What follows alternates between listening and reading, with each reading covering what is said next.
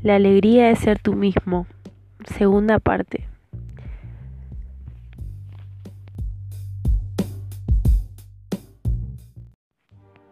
Nuestra enfermedad. Terrorismo. Injusticias sociales. Delincuencia. Desempleo. Desorden. Todo tiene un nombre común.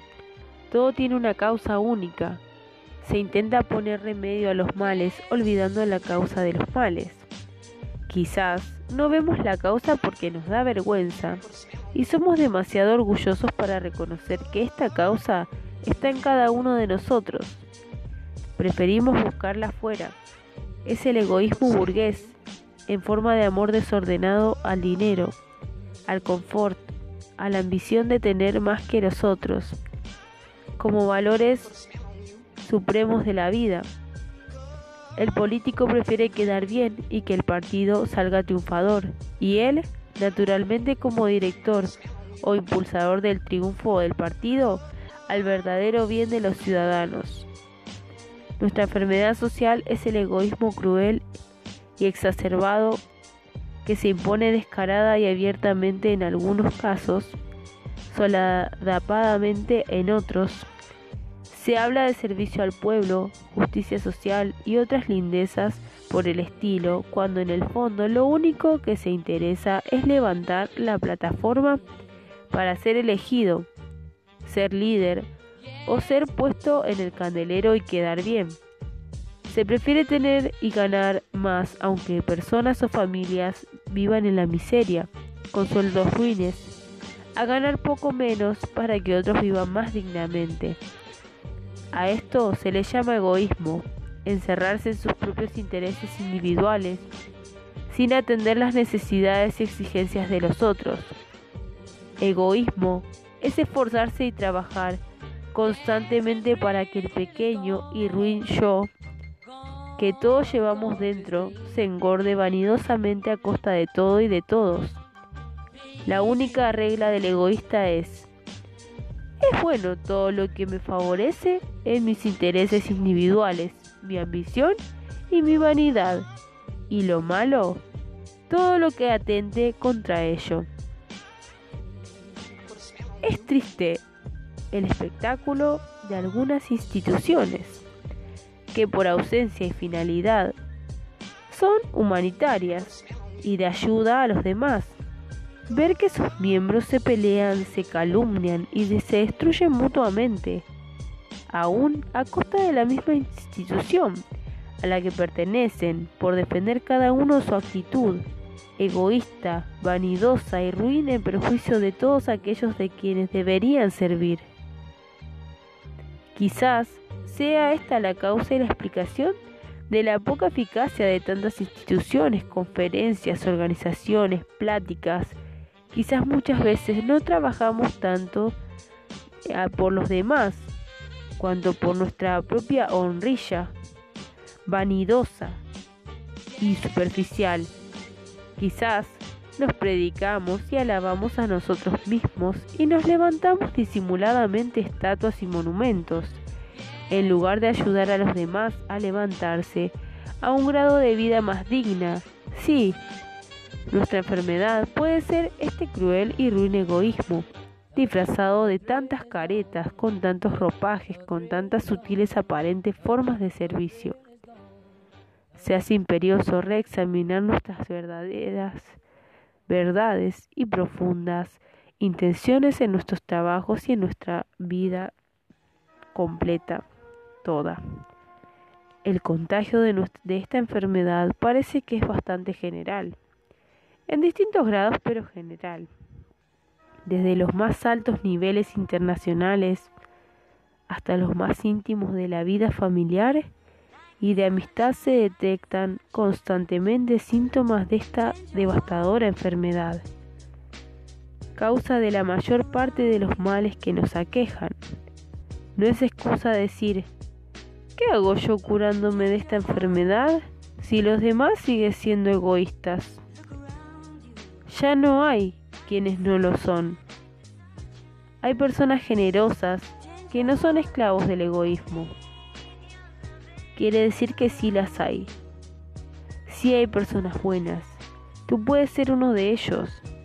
Y así engrosarás las filas de los que de veras quieren hacer de este mundo nuestro un mundo mucho más humano, más generoso y más feliz. No con palabras, sino con una actitud constante de su vida. Hoy puedes unirte a los que trabajan día a día por desarraigar más y más el egoísmo de sus corazones. Es la mejor manera de hacer un mundo mejor. Sí, hay personas que ya vencieron y vencen cada día la tentadora maquinación del egoísmo. Por eso, la vida es digna de vivirse. La sincera generosidad y el servicio desinteresado dan luz y calor a nuestro mundo frío y calculador. Supera la enfermedad del egoísmo, es lo más saludable.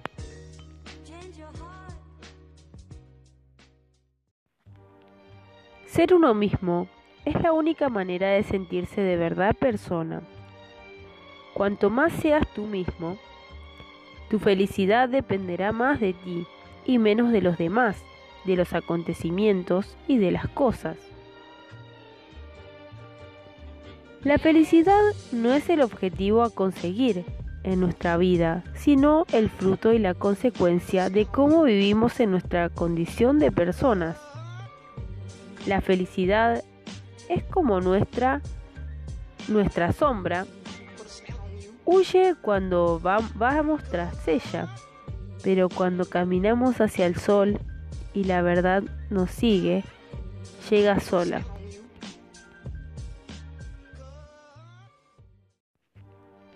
¿Somos libres? Todos queremos libertad, queremos ser libres, pero nos atamos y esclavizamos neciamente a un sinfín de tiranos. La libertad no es algo que se tiene y se posee, es algo que hay que conquistar día a día. Es un don que solo lo poseen quienes tienen el coraje de romper las ataduras que la vida en la sociedad va atendiendo a nuestro alrededor diariamente. Ejerzo mi libertad cuando me libero de ataduras y esclavitudes, ataduras internas y externas. Ejerzo mi libertad cuando me libero de la tiranía, de mi egoísmo destructor, de mis instintos ciegos animales, del consumismo inútil y, superfluo, del orgullo ridículo de pretender ser siempre la estrella, de sentimientos de rabieta hacia ciertas personas, del borreguismo vulgar de la moda del momento, del poderoso caballero que dicen que es de dinero poderoso, caballero con muchos esclavos, de los convencionalismos sin sentidos del que dirán, de aficiones y hobbies esclavizantes del miedo al dolor, al ridículo, a la enfermedad, a la pobreza, a la muerte, del negocio absorbente, de la técnica deslumbrante y fascinadora, de las creencias impuestas sin aceptación libre, de mi terquedad, de la pegajosa propaganda, de las ideas de los que llaman portavoces del pueblo, de tú sabes ¿De qué más tiranías debes liberarte tú? Amigo, ¿te has, te revelado al leer y escuchar algunas de estas esclavitudes y has dicho como voy a vivir sin dinero? o ¿cómo voy a dejar mi trabajo o mis hobbies? o ¿cómo uno tiene que vivir en la sociedad? etcétera. Párate a pensar todo lo bueno de la vida es bueno. Todo. Las cosas se pueden convertir en malas cuando nos esclavizan. Lo importante poseer las cosas, no ser poseído por ellas. No sirve de nada engañarse. El hombre se ha convertido en cazador de dinero y el dinero ha sido cazado de alguna manera por el dinero y por muchas otras cosas más. Mucha gente dedica la mayor parte de su vida a tener más y muy poco o ser nada más y vivir intensamente como persona, que es lo más importante. Se pretende tener dinero para ser feliz, pero se pasan toda la vida consiguiendo el dinero que se ha convertido en el fin de su vida sin lograr nunca ser felices. Y el dinero los esclaviza. Y es que nadie podrá ser feliz nunca mientras sea esclavo. Solo se puede ser feliz con y en libertad, con un propósito. El hombre solo podrá ser feliz en la medida que cumpla su naturaleza. Y su naturaleza es ser libre. Libertad, palabra mágica cuyo eco resuena constantemente durante siglos por casi todos los rincones de la Tierra. Hay quienes quieren ver a esos apasionados jóvenes estudiantes reclamar por campus universitarios y por las calles la libertad de expresión, libertad de huelga o clamar contra cualquier disposición que tenga un leve asomo contra libertad alguna política. Claman por la libertad mientras ellos mismos siguen esclavizados a su holgazanería, a sus pequeños o grandes vicios y costumbres, a su ruin egoísmo, a la moda del momento, a la discoteca de moda o a sus bajos instintos sin freno. Es muy frecuente exigir a los demás aquello que carecemos nosotros. Deberíamos exigirnos a nosotros mismos. Libertad, palabra tan digna y sagrada que por no destruirla, permítete el Creador que el hombre siga defendiendo a él y a los seres humanos, destruyéndose mutuamente por el abuso que se hace de ella. La libertad no solo se opone a la responsabilidad, sino que la implica.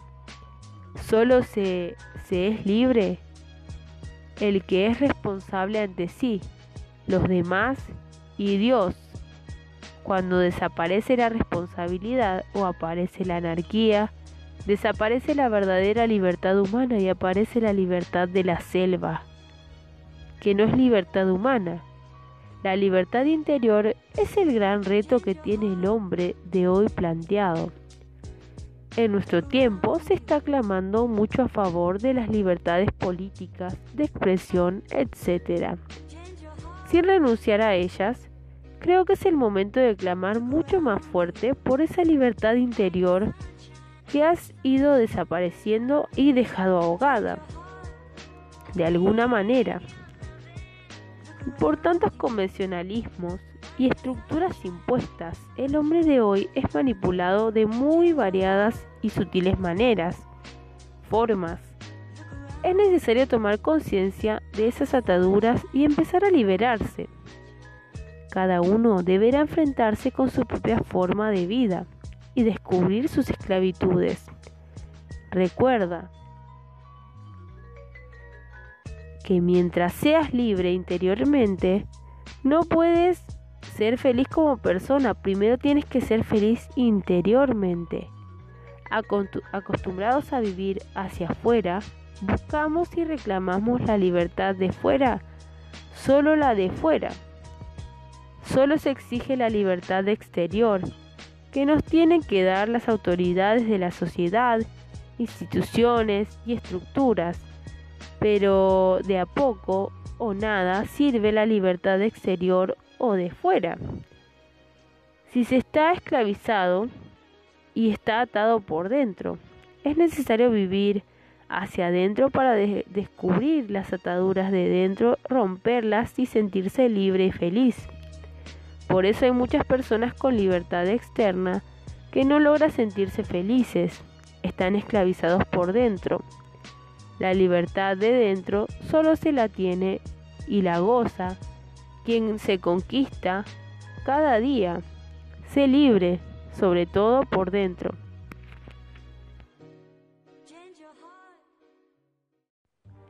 Ama al prójimo como a ti mismo, no más que a ti mismo. Amar al prójimo menos que a sí mismo es de egoístas, que no saben que al no amar suficientemente a los demás tampoco se aman bien a sí mismos. Amar al prójimo más que a sí mismo es propio de acomplejados, con el infantil complejo de ser inferiores, pensando que ellos son unos pobres diablos indignos de ser amados hasta por sí mismos. Los que pretenden amar a los demás más que a sí mismos generalmente quieren verse a sí mismos como generosos y sacrificados por los demás. También quieren ser tenidos por los demás como altruistas y ejemplos de sacrificio generoso. Amar al prójimo antes o después que a ti mismo es ignorar que al amar tú estás en el otro, el otro en ti Dios en ti y en el otro, y tú y el otro en Dios, porque el amor es Dios y Dios es amor. Ama al prójimo como a ti mismo, es la sabiduría más perfecta, tan sencilla que solo los sencillos de corazón la entienden bien, porque la verdad se les descubre a los sencillos y humildes y se les oculta a los orgullosos y soberbios. Amar al prójimo como a ti mismo quiere decir todo lo verdaderamente bueno que quieres para ti, quiérelo para los demás. Todo lo verdaderamente bueno, no solo agradable, que haces para ti, hazlo también a los demás. Ni más, ni menos. Ni antes, ni después lo mismo, siempre y al mismo tiempo. Amar a los demás como a sí mismo es sencillo, sabio, armonioso y perfecto. Es sabio porque es conocer que todo pensamiento, acción, sentimiento o palabra que procede de ti, dirigida a los demás, te beneficia a ti, como a los demás, más más a ti que a los demás. Esto lo sabrás de verdad cuando lo compruebes en tu propia vida. El verdadero conocimiento intelectual va acompañado de acción. Si no, ya no es verdadero conocimiento. Amarás al prójimo como a ti mismo. Esta fundamental ley de oro de la Biblia y de la perfecta convivencia humana es completamente clara y sencilla. Nos gusta a todos que los demás la cumplan con nosotros, pero no son muchos los que las cumplen con los demás. Algunos pretenden aparecer más generosos amando a los demás más que a sí mismos. Pero no se trata de tener momentáneos arrebatos de generosidad malentendida. Se trata de que cada día, cada momento, nuestra actitud sea generosa y amorosa con quienes viven junto a nosotros. No con los que viven en países lejanos o barrios marginados solamente. También con ellos, pero antes y principalmente con los que conviven con nosotros, con los próximos a nosotros, que suele ser lo más difícil lo bueno que quieres para ti, ¿lo quieres también de corazón para tus hermanos, tus familiares, tus vecinos, tus compañeros de trabajo? Ámate bien, ama igualmente bien a tu prójimo. No es tan fácil amarse bien.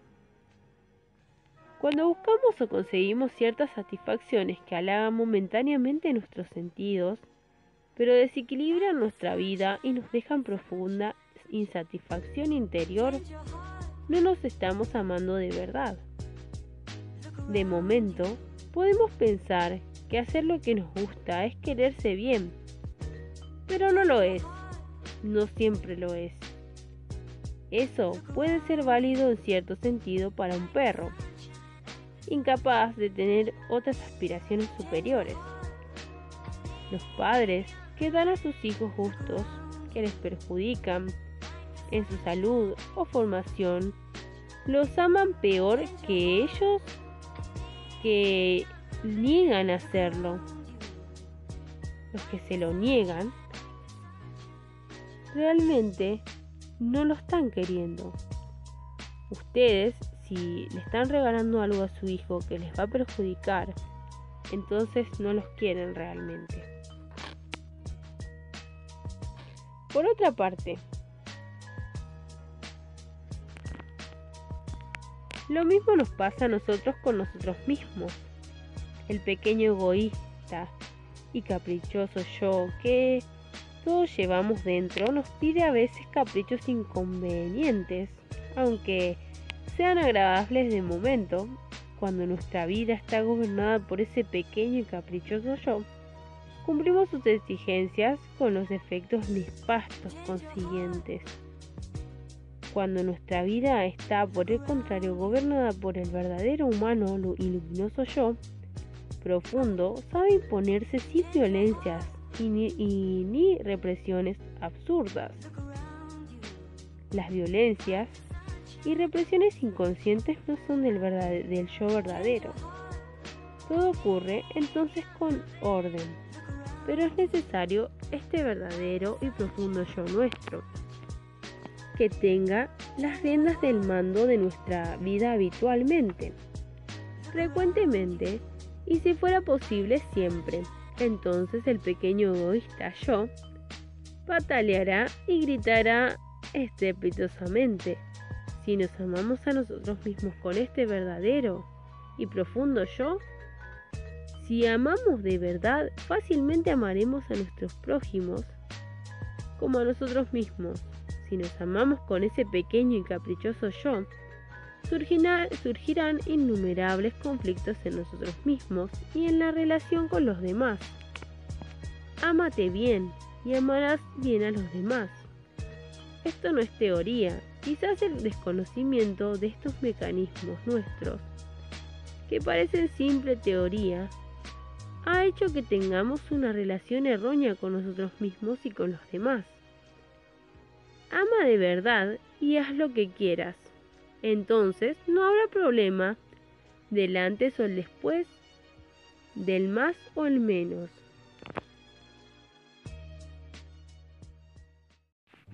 El conflicto solo existe cuando detrás de lo que llamamos amor al prójimo se esconden otros intereses. A veces no amamos a los demás, sino que amamos la satisfacción que sentimos al amar, o amamos el premio que se da o se nos dará por, eso que llamamos amar. Amar al prójimo es desear con toda el alma su bien, su mejor, su mejor bien, y ayudarle a que realice su misión de persona. Entonces, también tú estarás realizando tu misión de persona, que es en parte ayudar a los otros a que se realicen. Tu realización se complementa con la ayuda a la realización del otro. El verdadero amor a ti también será el amor al otro. El amor al otro será una extensión del verdadero amor a ti. El que se ama de verdad trabaja por su propia realización y ayuda a, que los otros también se realicen. No, no los realizará él, ni los obligará a las buenas o las malas, sino que los ayudará a que se realicen ejercitando su propia naturaleza libre. Ama a los demás como a ti mismo, ni más ni menos, ni antes ni después.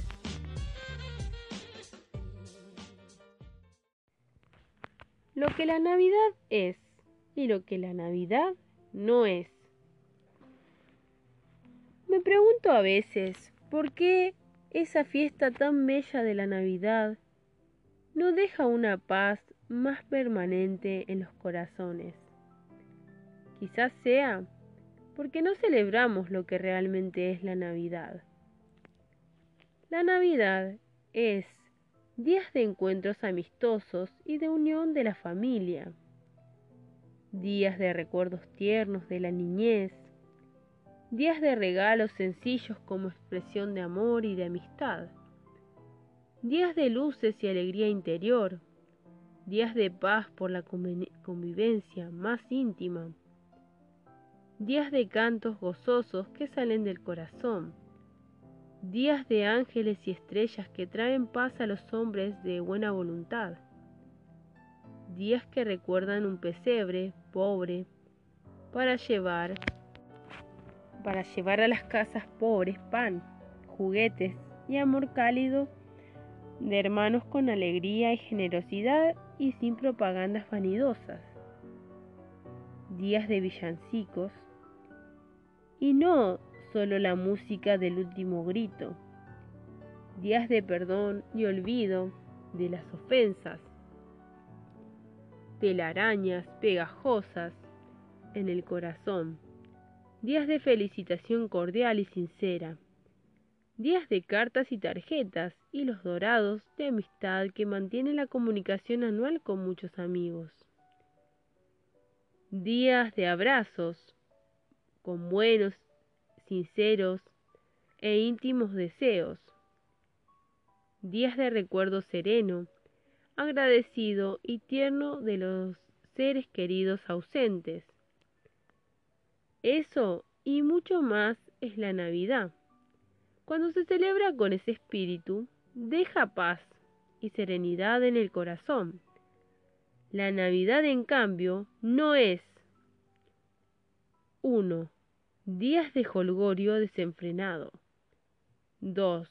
Día de gastos imposibles para tus posibilidades.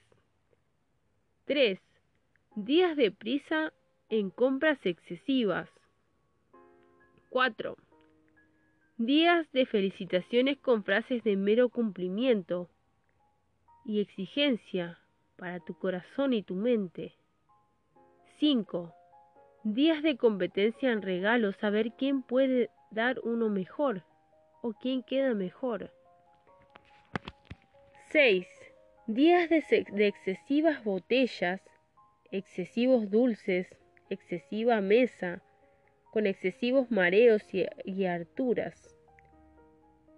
7.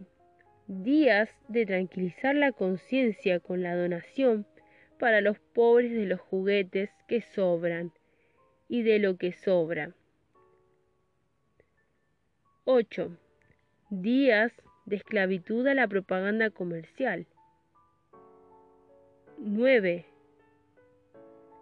Días de alborotadas y alocadas orgías y risas falsas con disfraces falsos a la sombra de un árbol falso, engalanado con regalos falsos, una estrella plateada falsa que anuncia una paz falsa. 10. Días de aturdimiento y desenfreno. 11. Días de, sentimientos tristes, morbosos y derrotistas. 12. Días únicos para quererse y saludarse olvidando el resto del año. 13. Estas y otras fechas no es la Navidad. Por eso, para muchos, en lugar de dejar la alegría y la paz, recuerdos agradables, solo deja amargura y desolación. Es que eso no es la Navidad. Feliz Navidad, lo será para todos aquellos que viven su sentido verdadero, el sentido de la unión todo el año, no solamente en el día ese. Hay que ser un buen ser humano todos los días del año, no solamente los últimos días. Reflexionenlo.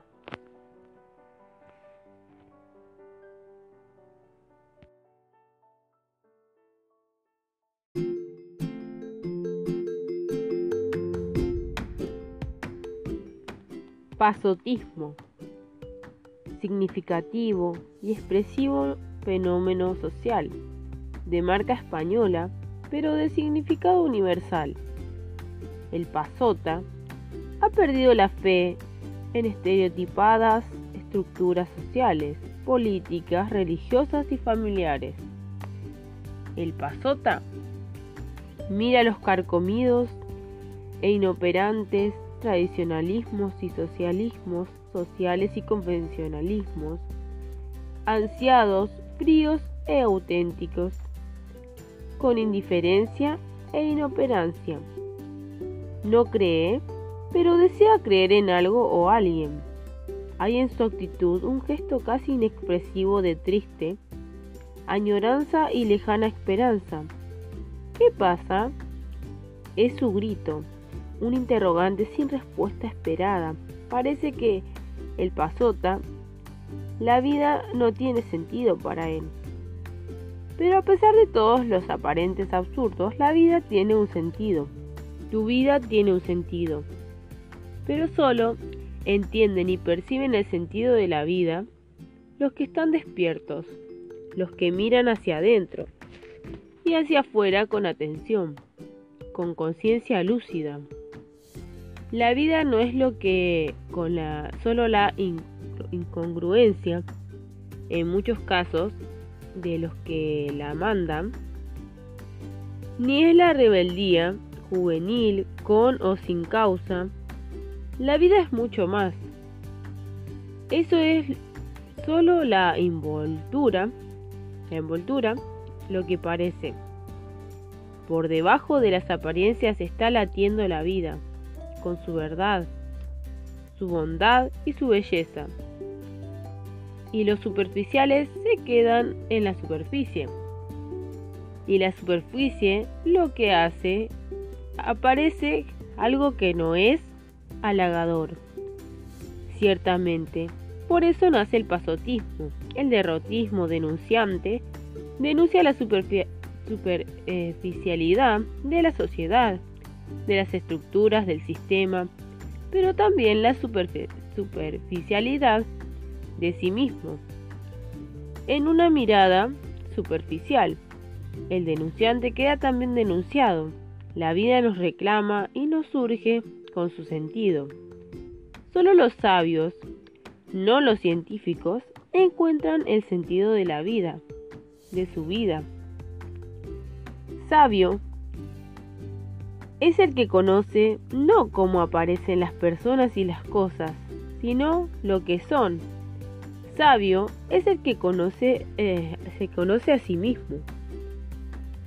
Conoce lo que es él, no cómo es.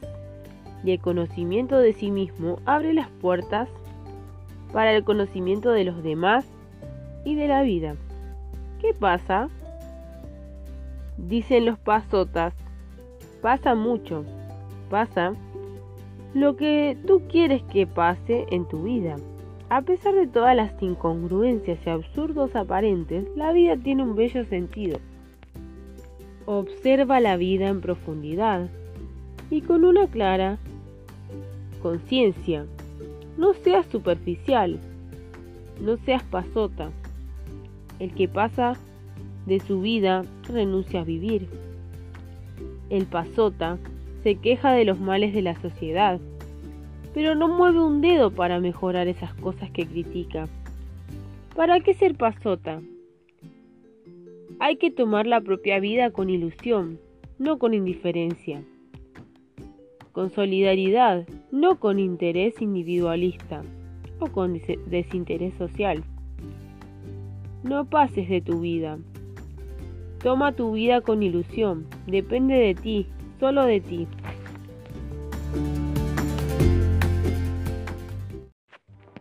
El culto al cuerpo. El ser humano es una unidad inseparable, materia-espíritu o anímico-biológica.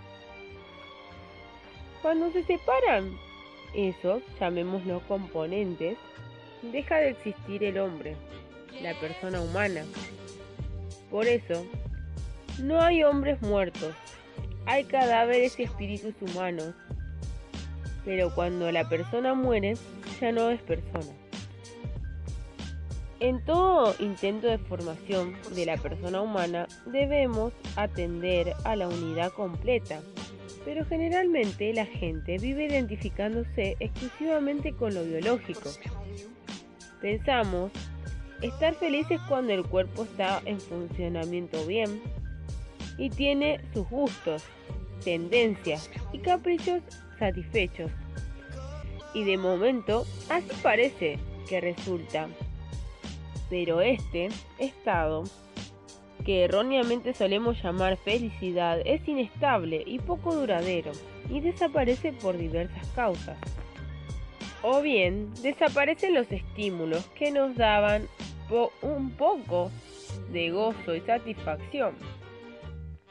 O las exigencias y caprichos del organismo aumentan y no podemos satisfacerlas. O nos cansamos con esos estímulos que antes eran muy satisfactorios y ahora no nos dicen nada. O se pierde el equilibrio por los achaques, enfermedades, años. Lo cierto es que esta parcial y exclusiva identificación de nosotros con nuestro propio cuerpo resulta por errónea y parcial insuficientemente. El hombre se crea constantemente ataduras, necesidades y cultos, lo que no es correcto que se lo cree. Creo que los esfuerzos excesivos por mantener en forma el cuerpo son perjudiciales al mismo cuerpo, que no está programado por la naturaleza para esos esfuerzos y sacrificios excesivos o anormales de ejercicios físicos largos y pesados y dietas de todo tipo. Tan pernicioso puede resultar un espiritualismo exacerbado, pensando que el espíritu es lo único importante como este culto esclavizante de la forma física. Nos hemos identificado con lo físico de nosotros mismos, pensando que al funcionar bien la materia, el vehículo, nosotros, la persona completa, seríamos felices. La mejoría del cuerpo esa mejoría parcial de nosotros mismos nos hace sentirnos momentáneamente mejor. Pero los estados anímicos siguen dominados por los mismos problemas y sigue el malestar, el decaimiento y la tristeza, porque generalmente la causa de nuestros males suele ser más profunda que el exceso de grasas, el embotellamiento, el embotamiento físico o el anquilosamiento de los músculos. El estado anímico depende principalmente de los conflictos internos, mientras que haya conflictos internos, por bien que funcione la sangre, el corazón, los músculos y el organismo entero, habrá inquietud, desasosiego e infelicidad. Más bien, suele ocurrir que el cuerpo llega a estar mal porque el ánimo está mal. La gente, cuando se siente mal, recurre al médico buscando la causa de su mal en su organismo. Y a veces está ahí, pero no siempre. Porque es más fácil echar la culpa de nuestro mal a lo que parece que no es responsabilidad nuestra el cuerpo y en muchos casos no está en el organismo la causa del malestar. La interrelación mente-cuerpo es innegable. El estado físico influye. Si tú te sientes mal mentalmente, espiritualmente, lo más posible que repercuta la enfermedad en tu cuerpo. La supremacia de lo interno sobre lo físico en nuestros estados de ánimo es clara e indiscutible, aunque nos cueste reconocerlo en algunos casos. Como conocemos personas enfermas físicamente con un estado de ánimo elevado, con alegría y optimismo, porque su interior está en paz y armonía. Por el contrario, todos conocemos gentes con salud de hierro y en excelente forma física que se sienten infelices porque no tienen armonía y paz interior. Y esta es la causa de que poco a poco vaya resquebrándose también la salud física de esa persona. Enfrentarnos con los conflictos internos es más comprometido que ir a un médico, porque los conflictos internos hay que enfrentarse consigo mismo poner orden interno requiere un conocimiento de sí mismo tan necesario y urgente como temido, ignorado y rehuido, así como muchas enfermedades físicas del organismo, son producidas por estados anímicos de estrés, miedos, inquietudes, temores y sobresaltos. Así también el estado de ánimo de paz, orden, armonía, confianza, alegría y optimismo producen frecuentemente un estado de equilibrio orgánico. Esta unidad psicosomática que es el ser humano debe recuperar la atención perdida y olvidada de esa parte de nosotros mismos que no es la materia. Llamémosle como se quiera, espíritu, alma o principio vital. La preocupación desproporcionada del culto al cuerpo frente al olvido de lo anímico puede ser la explicación de muchos de nuestros males actuales. Muchas personas han llegado a pensar que solo el cuerpo, la mente y el espíritu es algo que aletea en nosotros, queda abandonado la oscuridad. No son solo cuerpo las personas. La mente y el espíritu crean oscuridad, producen tinieblas, miedos, muertes. ¿No son estos los males de muchas personas? Es necesario iluminar el interior. Es necesario restablecer el equilibrio para sanar es necesario que el cuerpo, nuestro vehículo, funcione bien. Pero es aún más necesario que eso que verifica y vivifica el cuerpo tenga su atención también.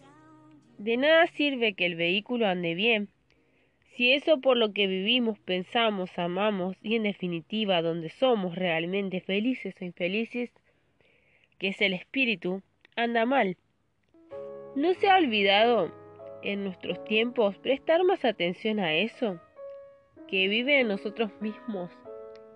¿A eso que somos nosotros? Téngalo en cuenta.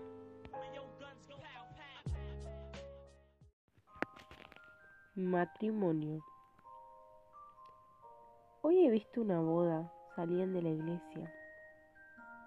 La novia, blanca, gozosa, feliz. Miraba con ternura al novio. El novio le sonreía. Parecían felices o alegres y contentos. No parece que sea lo mismo felicidad y alegría. Cuando tú, lector, o escuchas, estás leyendo o escuchando estas líneas o este audio, ¿Seguirán felices aquellos novios? Después de ver los novios, he mirado alrededor. Hombres mujeres. Elegantemente arreglados vestidos, presenciaban la escena. Pero parece que estaban más pendientes y preocupados por quedar ellos bien como si ellos fueran la parte más importante de la ceremonia que se estaba celebrando. Tenían una pose muy estudiada. Había algunos matrimonios jóvenes y otros maduros, que se sonreían mutuamente, unos gozaban una sonrisa reforzada. Siempre queda mejor sonreír estar serio. Es más elegante y en esos casos es de rigor. Yo pensaba, estas esposas también un día salieron blancas y gozosas y felices de una iglesia, y su marido les sonreía. También se prometieron amor eterno, como si aquel amor hubiera sido flor de primavera. Parece que se marchitó. ¿Qué ha ocurrido? No, me dijo un matrimonio mayor. Es que ahora nos amamos de otra manera. Y es cierto que la expresión del amor puede ser muy diversa. Lo importante es que exista amor, pero ¿por qué algunos esposos ya no se toman de la mano? Es que se aman de otra manera. ¿Por qué no se besan tiernamente como antes? Es que se aman de otra manera. ¿Por qué no están ambos pendientes de complacerse? Es que se aman de otra manera. ¿Por qué él ya no le hace un regalo el día de su santo y ella no le dice que ha soñado toda la noche con él? Es que se aman de otra manera. ¿Por qué aquellas palabras tiernas y amorosas se han sustituido por otras más fuertes o hirientes? Es que se aman de otra manera.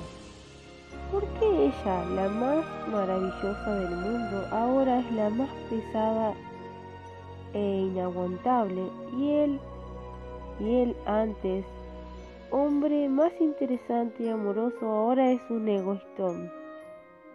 Es que se aman de otra manera. ¿Por qué? ¿Por qué todo esto y mucho más? ¿Realmente es cierto que se aman, aunque sea de otra manera?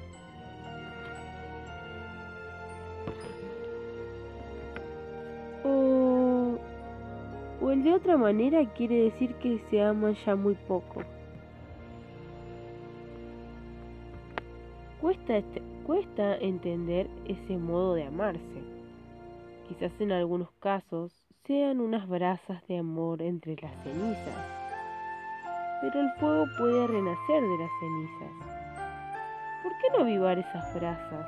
El amor, como todo en la vida, nace, crece, se enferma y hasta se muere. No puede resucitar, como esos rosales secos en invierno, que estallan en rosas rojas en primavera Solo hace falta el sol, el calor humano. Podrían empezar esta noche con una conversación comprensiva, con un gesto amable, con un beso amoroso. No es necesario hacer actos heroicos de sacrificio o de humildad. Es más sencillo. Una caricia, un tono más amable en la conversación, una palabra de aliento y estímulo para algunos pareciera como si el rosal se muriese al, marchitarse las flores del otoño. Dan todo por perdido. El fuego no está apagado, aunque la leña esté cambiando furiosamente. Hay fuego, un fuego tranquilo, intenso, durable, debajo de las cenizas. No digas yo solo tengo cenizas. Esa es la postura del, desesperado y del cómodo que no quiere molestarse en avivar las brasas del fuego. Felizmente, no todos los matrimonios son flores marchitas. Recuerdo las bodas de oro de un matrimonio. Llegó el momento de dedicarse palabras y decirse que se querían. Él dijo, Sí, la quiero más que el día que nos casamos. Y ella, sí, lo quiero. ¿Cómo iba a aguantar?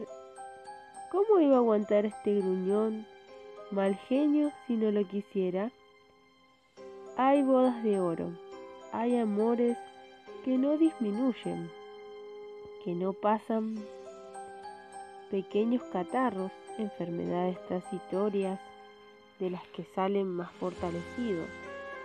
Solo son esas enfermedades mínimas. Hay que aplaudir con gozo y alegría esos matrimonios con las manos entrelazadas que se animan y se quieren tiernamente después de 20, 30 o 50 años de casados. Su existencia es la prueba asiente de que es posible amarse cada día más a pesar de las nubes grises, las borrascas y las tormentas que la vida lleva consigo. Estas páginas serán útiles y yo me sentiré muy feliz si algún matrimonio al leerlas Aviva el fuego del amor entre las cenizas y los que se aman empiezan hoy a amarse más intensamente. No tienen que darse explicaciones de nada, solo expresarse con una caricia que el amor de hoy es más intenso que ayer y mañana será más que hoy. Cada uno debe realizarse como persona en el lugar y circunstancias en que se encuentran. Los casados que quieren realizarse juntos, no hay que darse un curso ni muchas explicaciones para esto, ni hay que pedirlas, simplemente hay que sentir y manifestarse tiernamente, con cariño. Es el viento suave que aviva el fuego, entre las cenizas y la vida será más fecunda.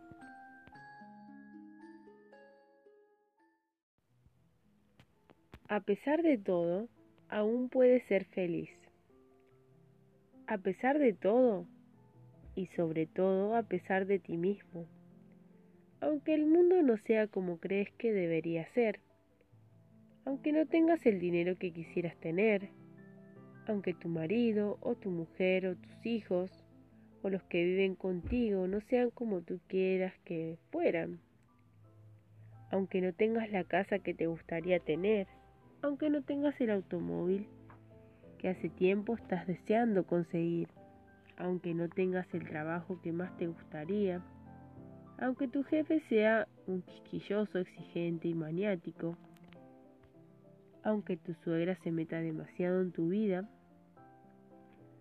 aunque no vivas en la ciudad o el lugar que tú quisieras, aunque no tengas una salud fuerte, sana y estable, aunque tengas jaquecas, aunque tengas vecinos molestos, incordantes, aunque no consigas la lotería, la quiniela o el bingo, aunque no gane el equipo de tu preferencia, aunque los periodistas se empeñan en contaros, en contarnos solamente o principalmente todo lo malo y lo desastroso que ocurre en el mundo, buscando el sensacionalismo, aunque algunos por envidia murmuren de ti, aunque algunos te pongan la zancadilla, aunque llueva cuando vas a salir de vacaciones o paseo, aunque te pongan mala cara en tu casa o en el trabajo, tus amigos, aunque haya embotellamiento cuando tienes prisa, aunque esté el día nublado y gris, aunque no te hayan hecho la comida que más te gusta, aunque te sirvan el café frío, aunque no seas tú como crees que debería ser, aunque los demás no sean como tú piensas que deben ser, aunque no te ame la persona que tú amas, aunque se den algunas de estas cosas u otras no, que no te gusten, aún puedes ser feliz, porque tu felicidad depende principalmente y, fundamentalmente de ti. Las demás cosas son nada más que cosas. Y los demás también ayudan u obstaculizan tu felicidad, pero solo en la medida en que tú eres menos tú mismo. Cuanto más tú seas tú mismo, tu felicidad dependerá más de ti y menos de los demás. Los acontecimientos y las cosas, recuérdalo ahora y siempre. Aún puedes ser feliz aún a pesar de todo, de todos y hasta de ti mismo, porque tiene remedio, tú también, tú puedes hacer el cambio, cambio de pensamiento, cambio de actitudes y de vida, cambio del sentido de tu vida, aún puedes ser feliz. Aunque tu vida no cambie de repente, radicalmente, puedes mejorar hoy.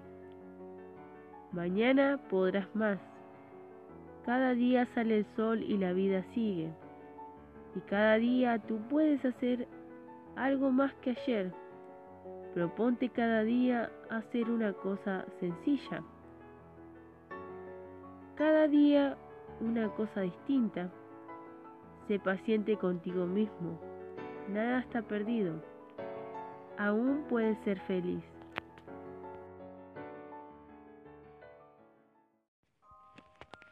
Si no te conoces tú, ¿quién te conocerá? Si no te conoces a ti, ¿a quién conocerás? Si no te aceptas tú, ¿quién te aceptará? Si no te aceptas a ti, ¿a quién aceptarás? Si no te amas tú, ¿quién te amará? Si no te amas a ti, ¿a quién amarás? Sé tú mismo, no seas como un conjunto de espejos que reflejan lo que los demás quieren de ti y esperan de ti para recibir el aplauso y recibir la satisfacción vana de verte bien, aceptado por los demás.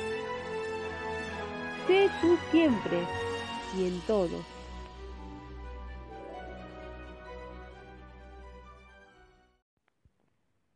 ¿Quieres ser sabio? puede serlo.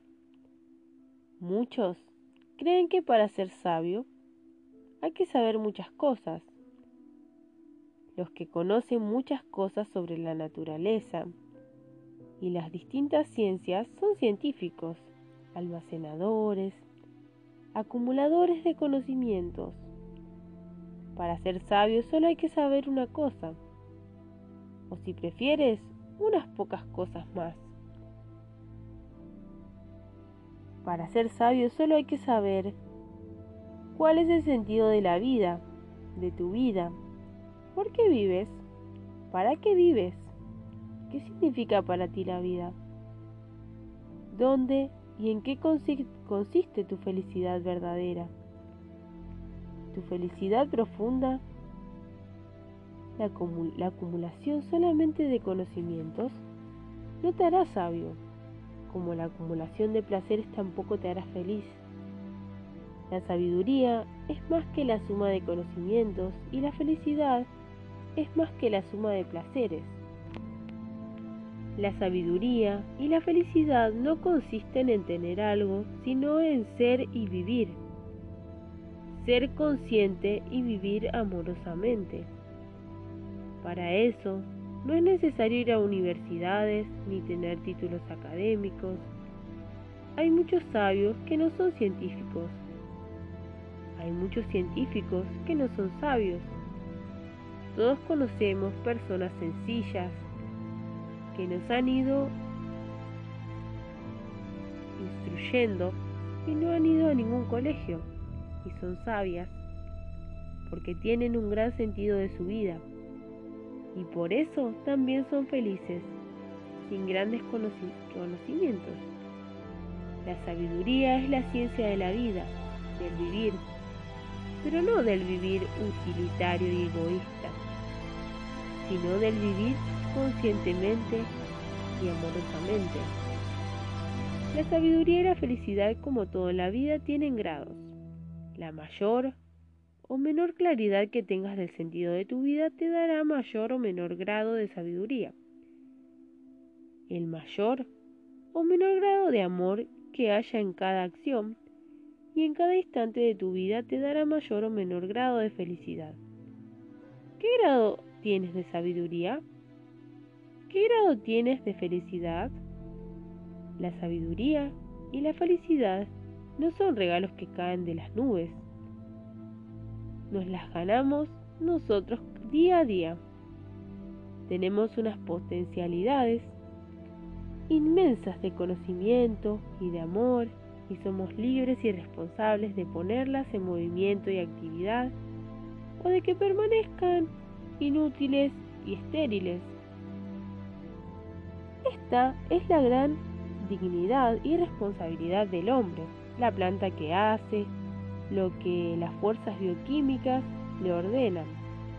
El animal hace lo que dictan sus instintos. El hombre, rey de la creación, tiene la capacidad de hacer y deshacer, de usar sus capacidades o dejarlas atrás, o estériles y sin desarrollo. Desarrollate, sé sabio, sé feliz. Es feliz el sabio que es sabio. Es feliz el que es sabio. Es sabio el que se desarrolla como persona. Empieza por conocer qué eres, qué puedes, qué quieres, qué significado tiene tu vida, cosas, los acontecimientos, las otras personas, el mundo, Dios. Saber responder a estas preguntas con claridad es ser sabio. Para responderlas hay que tener que mirar hacia adentro, hacia afuera y hacia arriba. Esa es la sabiduría.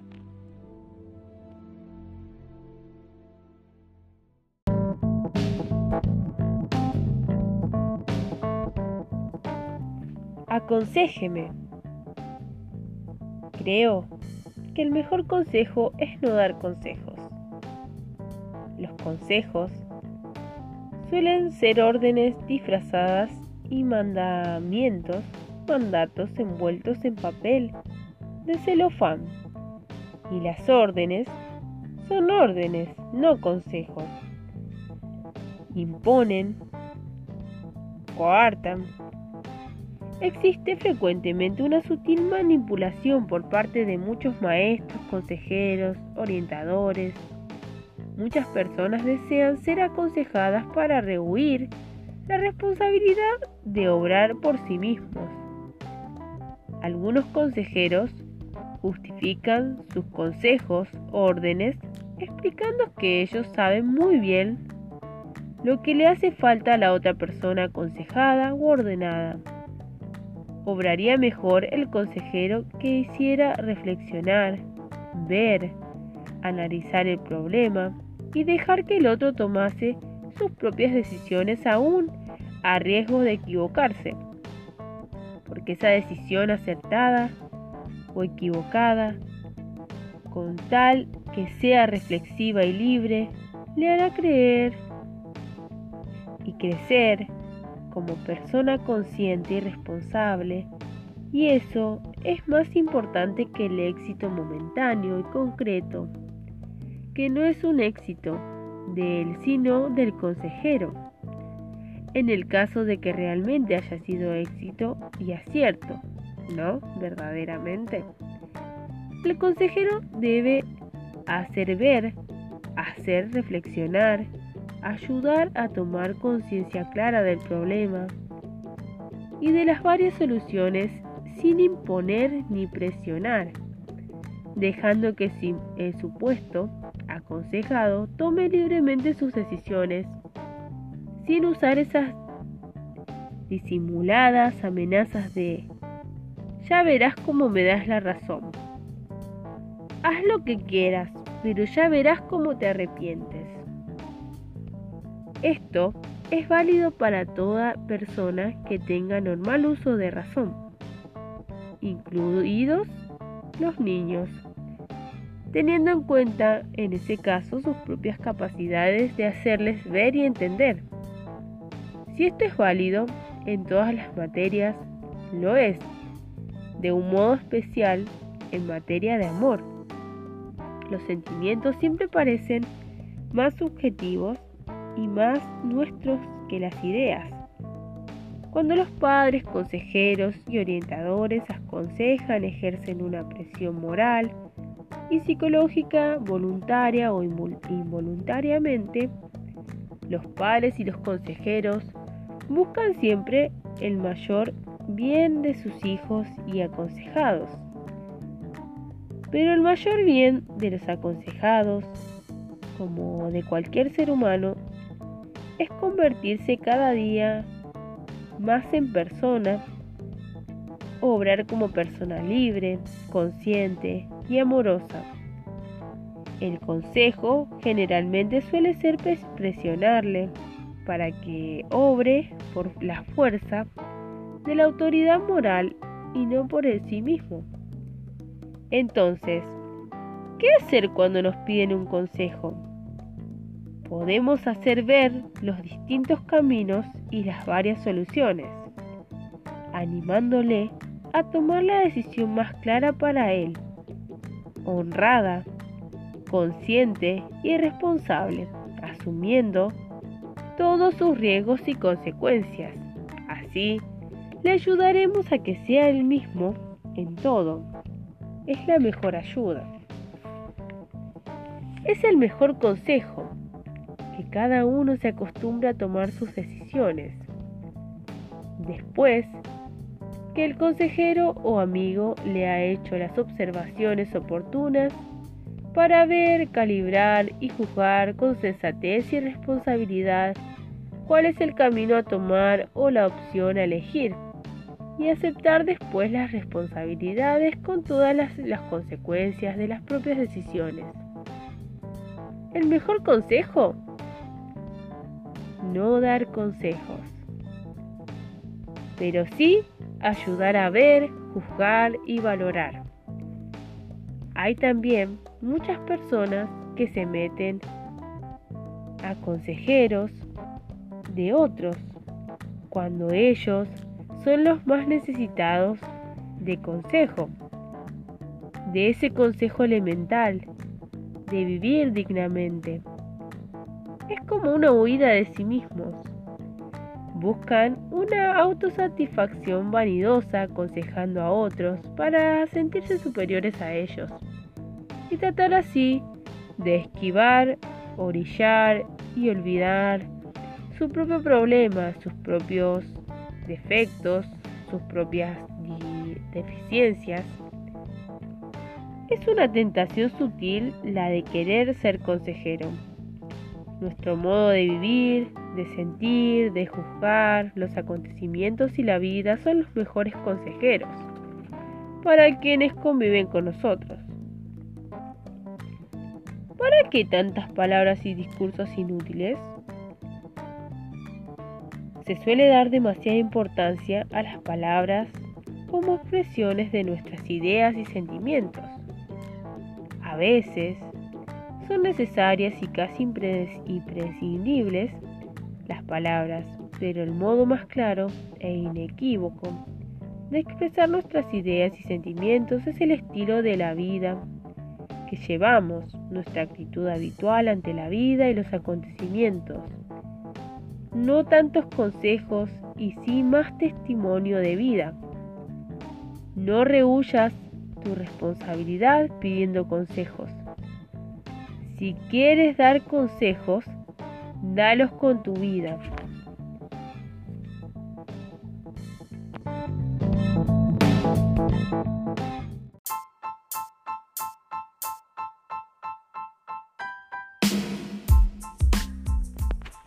Nivel per cápita de felicidad. Se habla de nivel per cápita económico de los pueblos, de los países, pero no se atiende al nivel per cápita de felicidad. No existe una relación directa de que un alto nivel económico per cápita corresponde a un alto nivel per cápita de felicidad. Los desniveles económicos entre los países, familias e individuos son sangrantes, crueles e inhumanos. Estos bajos niveles económicos de algunos países o clases sociales tienen la misma causa que los bajos niveles de felicidad de países y personas. El bajo nivel de humanismo, el poco desarrollo de lo más específicamente humano, la comprensión y el amor. Es muy extendida la idea de que se es más feliz cuanto más dinero se posee. Y vemos que la mayoría de la gente se afana por llegar a tener un mayor nivel económico pensando que así será más feliz. Y vemos a esa gente acceder y llegar a esos niveles superiores económicos y continúan pretendiendo otros niveles económicos superiores, siempre con la engañosa ilusión de ser más felices. Pero la felicidad no llega con las satisfacciones sensuales y vanidosas. Solo llega una mayor avaricia y una mayor deshumanización y un mayor endurecimiento del corazón. el mayor nivel económico de los pueblos e individuos solo es provechoso y beneficioso cuando va de la mano de un mayor nivel de humanismo. El aumento y el proceso económico sin un desarrollo humano acarrea dos desastres.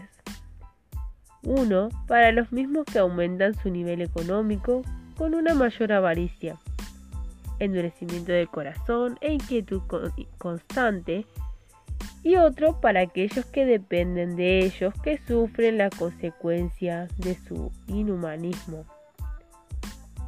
Crecer en riquezas solo es provechoso y útil cuando se crece simultáneamente en humanismo, amplitud de mente, comprensión y amor, y por supuesto solidaridad.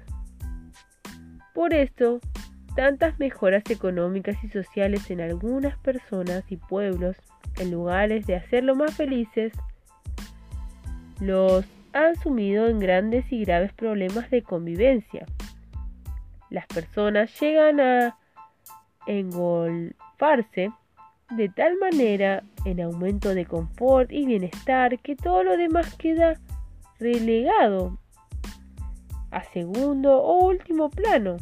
Es triste comprobar cómo los gobiernos, algunas instituciones y a veces personas que dirigen programas de comunicación y mejora social dejen entrever por sus frases, palabras y enfoque de los problemas que lo que realmente importa y prevalece es tener dinero. Su único anhelo es mejorar el bienestar físico. Y cuando las personas o programas que exponen esta filosofía de vida son más significados y más conocidos y famosos, más desorientación producen en la gente. Los oyentes, insensibles e inconscientemente, van asumiendo esa filosofía de vida como verdadera es fácil percibir en algunas de esas personas una ambición más o menos expresada de poseer riquezas y muestran su resentimiento contra aquellos que las tienen. Y a veces quienes quieren aparecer como defensores de los pobres y la justicia. Pero tal defensa resulta inoperante, porque ellos mismos están llenos de ambición, de riquezas, y de resentimiento contra los que las tienen. No aman tanto la justicia como odian a los ricos. Ninguna injusticia se convierte en justicia con odio. Solo el amor es capaz de cambiarla. No será el mayor nivel económico el que nos dé mayor felicidad, sino el mayor nivel de amor. Es bueno y necesario mejorar las condiciones materiales de la vida de muchos pueblos. No se puede hablar de formación humana a los que no tienen lo indispensable para vivir. Pero al alimentar sus cuerpos es necesario alimentar sus corazones con amor para que crezcan también en humanismo. Eso es hacer crecer el nivel per cápita de felicidad. Los gobiernos de las naciones, los políticos, las instituciones pretenden identificar la felicidad de los hombres con el bienestar físico y el confort, y otros que afinan más con la cultura, pero el bienestar físico y cultura sin humanismo, sin desarrollo del sentimiento, de fraternidad, respeto y en definitiva, sin el verdadero desarrollo del corazón humano, servirán muy poco. ¿Cómo está nuestro nivel humanismo de felicidad? ¿Anhelamos más ser humanos o tener bienestar y confort?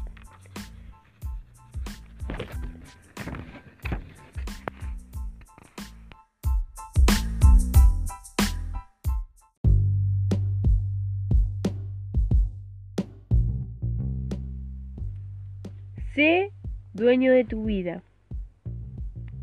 Pareciera que todos son dueños de sus vidas, en cambio, son pocos los que lo son verdaderamente dueños de sus propias vidas. Y esta es la causa de muchas tristezas, depresiones, descontentos, ansiedades y angustias. Tenemos la impresión de que no llevamos las agendas de nuestra propia existencia. Y eso no nos gusta. Eso es algo indefinido, por lo que no nos sentimos a gustos, es el descontento de no sentirnos dueños de aquello que es lo más nuestro, nuestra vida. Sentimos que nuestra vida está en manos de otras personas y que no la dirigimos como verdaderos dueños. Y es tanto el deseo que tenemos de ser libres y libres principalmente en la dirección de nuestra vida. ¿Quieres saber si eres dueño de tu vida? Responde con sinceridad a estas preguntas. ¿Sabes cuál es el objetivo principal de tu vida? ¿Conoces quién eres? ¿Qué eres? ¿Cómo eres? ¿Cuál es tu deseo más profundo ahora mismo? ¿Cuáles son los cinco o seis valores más importantes para ti? ¿Tienes un sentido claro de dirección en tu vida? ¿Conoces bien cuáles son tus hábitos? ¿Te sientes jinete o caballo? ¿Te conoces y te respetas a ti mismo? ¿Te amas de verdad? ¿Tienes necesidad de controlar a los demás? ¿Piensas que tus desdichas y fracasos son culpa tuya o de los demás? ¿Esperas que los demás te hagan las cosas? ¿Necesitas el consejo o empujón de otros para decidirte a obrar? Para dirigir esta máquina es necesario conocerla. Tú eres más complejo e importante que cualquier máquina. ¿Te conoces? ¿O te mueves a lo loco sin dirección? Aduéñate de tu vida. Es tan importante y consolador que bien merece el esfuerzo. Si esperas que los demás se decidan por ti, si culpas a los otros por tus errores y desgracias, si no tienes un objetivo claro en tu vida, si no tienes claros los valores humanos o tienes una jerarquía de valor, de valores pueril y cambiante, si no conoces tus hábitos y su fuerza inconsciente, constructiva o destructiva, si no te conoces, amas y respetas de verdad a ti mismo, necesitas urgentemente adueñarte de tu vida. Cuanto más dueños nos sentimos de nuestra propia vida, menos necesitamos imponer, dirigir, controlar a los demás. Cuando nos sentimos fuertes y seguros de verdad, dejamos a los demás ser ellos mismos sin inmiscuirnos en las vidas ajenas. Y nuestro trato con ellos también es más amable, suave y comprensivo un maestro de la antigüedad, ya escribía hace cientos de años. Si yo no me, si yo no me pertenezco a mí mismo, entonces, ¿quién puede pertenecerme? Y si soy únicamente para mí mismo, entonces, ¿qué soy? Y, y si todo esto no lo hago ahora, ¿cuándo? Muchos piensan que sintiéndose pobres, sumisos, débiles, humildes, los demás los amarán más y aceptarán mejor. Muchos piensan que si hacen lo que hacen los demás, la sociedad en que viven ya no tendrán ninguna responsabilidad ni culpabilidad de lo que hagan porque todos son así y obran así y piensan así. Muchos piensan que sintiendo y pensando como los demás son mejor aceptados por ellos. Muchos piensan que oponiéndose por sistema a todo y a todos, aparecen con más personalidad, ignorando que de esa manera están demostrando todo lo contrario. Muchos piensan que siendo dueños de sus vidas con verdadera libertad interior se sentirán aislados y nadie los ayudará, olvidando que cuando cuanto más dueños de su vida son de nuestras vidas, nos damos más y recibimos más. Muchos piensan que si hacen las cosas por sí mismos y se equivocan, serán ellos los únicos culpables. Y es cierto, pero habrán obtenido también el mayor de los aciertos, ser ellos mismos y cuando tengan el éxito también será de ellos. Muchos piensan que es más cómodo vivir pasivamente y que otros tomen las iniciativas en sus cosas y en sus decisiones y entonces ellos solo son una sombra de los demás. Muchos piensan que si no hacen lo que los demás le dicen, serán el objetivo de enojo y de ira de ellos, y ya no podrán contar con su vida olvidando que aunque así fuese, habrán empezado a tener la mejor ayuda, la fe de sí mismos. Muchos piensan que hacen un gran favor y obsequio estimable al otro cuando le dicen, sin ti mi vida es nada, sin tu amor no soy nada. Si es así, el único que vale es el otro. Ellos solo le ofrecen lo que son, nada. Aduéñate de tu vida, empieza a pensar por ti, a sentir por ti, a decidir por ti y a asumir las consecuencias de todos tus actos es la única manera de que tu vida sea realmente tuya.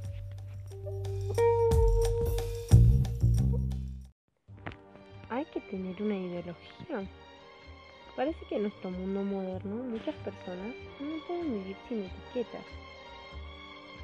Como se pertenece a un club donde encuentran la compañía de amigos, Parece que necesitan también afiliarse a ideologías de otros para sentirse arropados, protegidos por lo que piensan igual.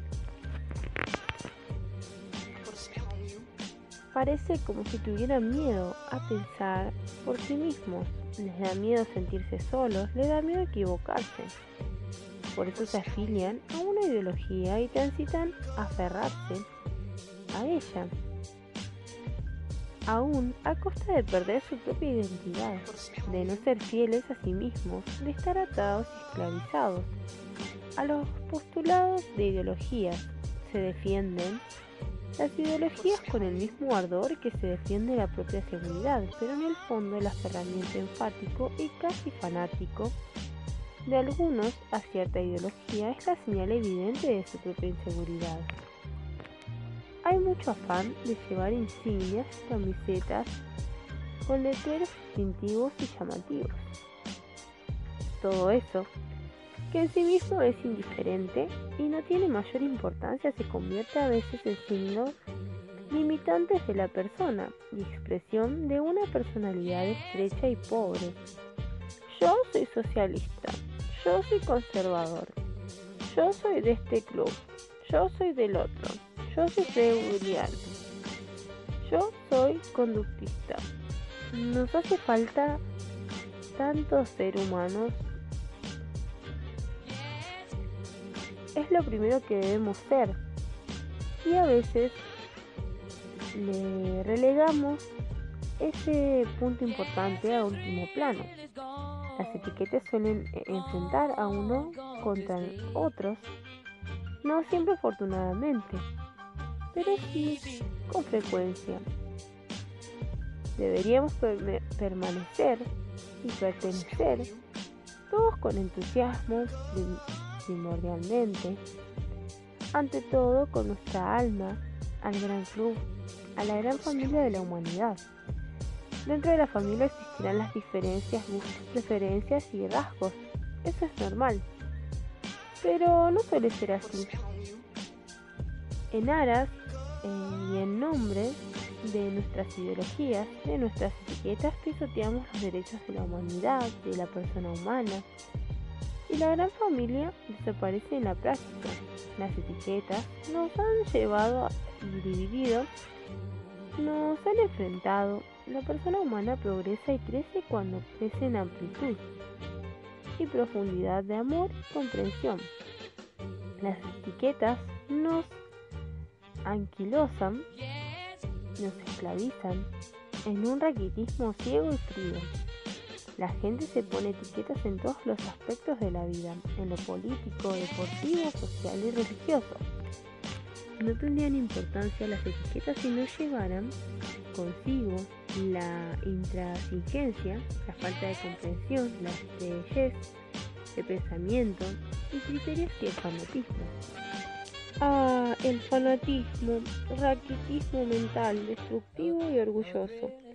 No solo son fanáticos los que matan, hay muchos fanáticos y fanatismo por la calle en la vida diaria. Son los que se creen poseedores exclusivos de la verdad. Nadie tiene toda la verdad y todo el bien. Solo el que es la verdad y el bien.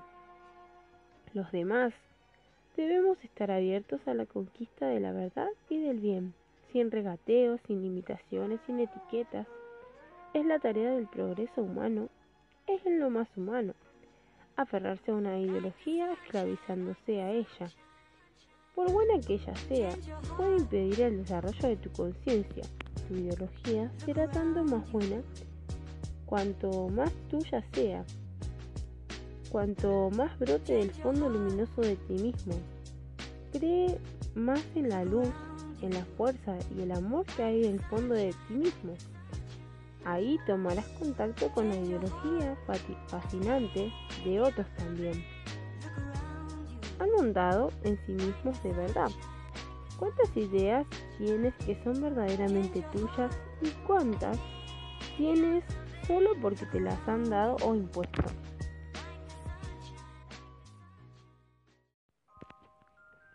Personas, objetos. Se viene hablando mucho en los últimos años de la defensa de los derechos humanos. Parece que el primero, principal y más genérico derecho humano es el de ser persona y ser tratado como tal persona. En nuestro tiempo, más frecuente es ver que la persona es tratada y usada como un objeto. Objeto de utilidad, objeto de placer, objeto de tener más poder, más dinero, se trata de algunas personas con finalidad meramente utilitaria, pensando más en lo útil que se puede ser que en lo que tiene de ser humano y enriquecedor, enriquecedor y el contacto personal que tiene, que tiene. Se utiliza a los de arriba y a los de abajo. Utilizan los de arriba y los de abajo es frecuente que en los encuentros personales se piense, al conocer a una persona, ¿me conviene esta persona? ¿Me podrá ser útil en algo? No son muchos los que en el encuentro humano solo busquen el gozo y la alegría de encontrarse. Y todavía parece más difícil pensar, ¿qué puedo yo hacer por esta persona? En estos tiempos, en que se compra se vende todo, también se compran y venden los cuerpos para el placer. No siempre la compra y venta es dinero. Hay compras y ventas de las personas, incluso en bodas elegantes. Se compran y venden los cuerpos por fama, buena figura, atractivo físico. A veces no son los demás, sino uno mismo el que se convierte su persona en objeto. No solo el hombre que va a una prostituta la convierte en objeto, también el esposo que usa a su esposa como objeto de placer, sin amor la convierte en objeto. También hay esposas que convierten a sus esposos en objetos de utilidad o placer, cualquiera sea, donde quiera que sea, como quiera que sea, una persona usada como objeto se, se, se convierte con ella, está cometiendo la peor de las crueldades. Se le está despersonalizando. se le convierte en objeto de manipulación. La manipulación tiene muchas formas, muchas caras. Una forma moderna muy frecuente en manipulación es la publicidad, el consumismo con sus mecanismos agudos y sutiles ejerce tal presión sobre la persona que llega a convencer de tal necesidades que no lo son. El consumismo, con su único afán de ganar más, manipula a las personas sometiéndolas a tales presiones morales que dejan de pensar por sí mismos. La publicidad, para ser honesta, debería ser reducida a informar, sin presiones sin, engaños. Usar a las personas como objetos de manipulación es una manera casi tan grave como la muerte de destruir a una persona. La manipulación más frecuente en la demagogia de los políticos que usan a tantas personas para encaramarse al poder son muchas. Respeto, señores, respeto por la persona. Los seres humanos no son objetos de compraventa. Respeto por la persona, por cualquier persona, por todas las personas, siempre, en cualquier lugar. Esa es la regla de oro.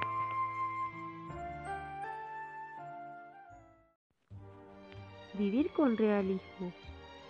Hablábamos de las noticias del día. Mi amigo me decía, ¿no ves? El mundo es un asco. Todo es egoísmo. Todo es maldad. Yo le dije, no todo. Hay muchas cosas buenas y bellas. Tú eres un iluso, me dijo. La realidad de la vida es que cada uno va a lo suyo y la maldad domina todo. Esa es la realidad. El amor que tienes a tu esposa, a tus hijos, a tus amigos, la generosidad de muchas personas, el servicio desinteresado de otros por los que sufren, el amor de las madres, la sonrisa de los niños, el canto de los pájaros, el colorido y aroma de las flores, la belleza de las montañas nevadas, todo eso no es real. También es verdad que es, es real la guerra, las torturas, las enfermedades, la miseria de mucha gente frente a la injusticia, lacerante de otras. Pero los que quieren ver solamente esta parte de la realidad se parecerían a los que en un rosal lleno de rosas solo se fijasen en el cielo, en el cielo que está en sus raíces y no en la belleza de la flor. Tanto el cielo como la rosa son reales, tan reales pero sabiamente optimista, sabe ver y gozar la belleza de las flores esa persona, a pesar de la podredumbre y muchas veces precisamente a causa de ella. apreciemos bien el día y el sol si no hubiera noches y días grises. Apreciaríamos la tranquilidad de las calles desiertas de las ciudades los domingos si no sufriéramos los molestos atascos de días de trabajo.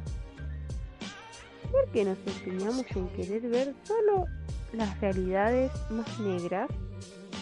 ¿Acaso los que comentan tanto y tan insistentemente esas realidades oscuras y tétricas de la vida las destruyen o las disminuyen con sus comentarios y lamentaciones. La gente es egoísta, la gente es interesada e hipócrita. Repiten constantemente y naturalmente sí, todos lo son. Piensan que ellos también deben serlo. Si me odian, yo también odiaré. Si me pisan, yo también pisaré. Si me roban, también yo debo robar. Frente a los que odian, pisan y roban, también hay quienes aman, ayudan y respetan. Son diversas, partes de la realidad. Fijarse solamente en lo peor no es ser realista. Y es muy frecuente ver cómo los cantores de desgracias, injusticias, calamidades y muerte. Se arrogan al derecho de llamarse realistas y llaman ilusos e idealistas a los que ven, hablan y gozan de, de esa parte de la realidad positiva, reconfortante y aleccionadora. Hay gente amorosa, desinteresada y generosa. Y hay tristezas y calamidades que podemos solucionar. En lugar de aumentarlas con nuestro cacareado realismo, cuando tengas una actitud positiva incluso con los aspectos negativos de la realidad harás que la realidad negra de la vida sea mañana menor. Tú puedes hacer con tu actitud que la justicia, el amor, la generosidad y el deseo de vivir crezca en muchas personas que desesperan hacerlo cuando oían hablar a su alrededor de imposibilidades de amar y vivir y que el mundo y la vida solo es un asco.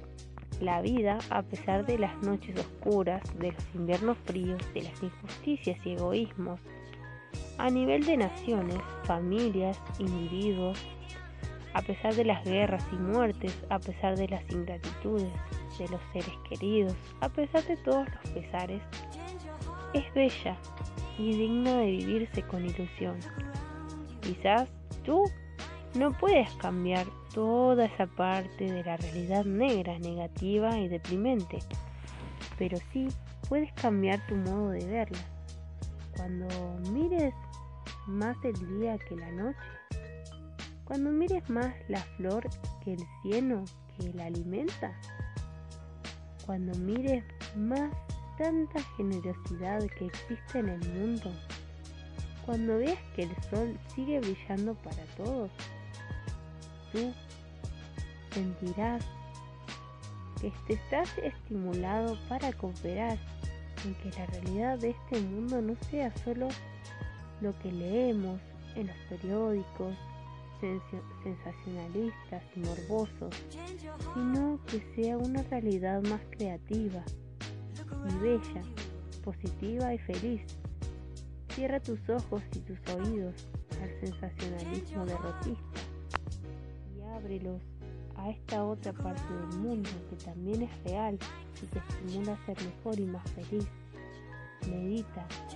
He oído decir estos días a un humorista muy conocido que lo único que de verdad se respira en nuestro planeta, en todas las naciones, es envidia y odio. Y que él si pudiera marcharía a otro planeta a vivir. Yo me quedé pensando, qué fácil es que resolver los problemas dándoles la espalda. También es relativamente fácil hacer humor negro con las calamidades de la vida quizás sea menos sensacional, sensacional, pero es más positivo estimular para que se cunda el ejemplo del bien. Sí, existen muchos males en el mundo y son muy reales, pero también son reales, muy reales, muchos aspectos heroicos, iluminados y desconocidos que no dejan de ser reales por eso pero no son sensacionalistas. ¿Por qué el mal hace tanto ruido? Sigue siendo verdad que el bien no hace ruido y el ruido no hace bien.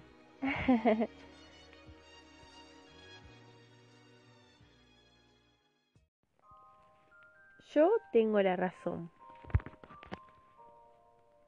Esgrimiendo esta frase, yo tengo la razón, los matrimonios se separan, los amigos se pierden, los padres y los hijos se alejan, los pueblos van a la guerra, las discusiones se abrían y se extienden, los diálogos se destruyen, los hombres se matan.